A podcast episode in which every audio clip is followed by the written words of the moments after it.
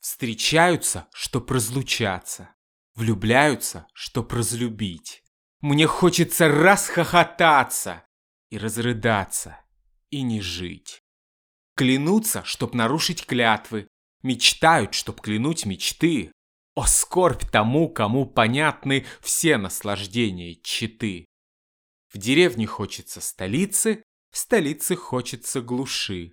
И всюду человечьи лица без человеческой души. Как часто красота уродна и есть в уродстве красота.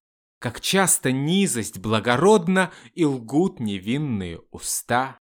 Так как же не расхохотаться, не разрыдаться, как же жить, когда возможно расставаться, когда возможно разлюбить?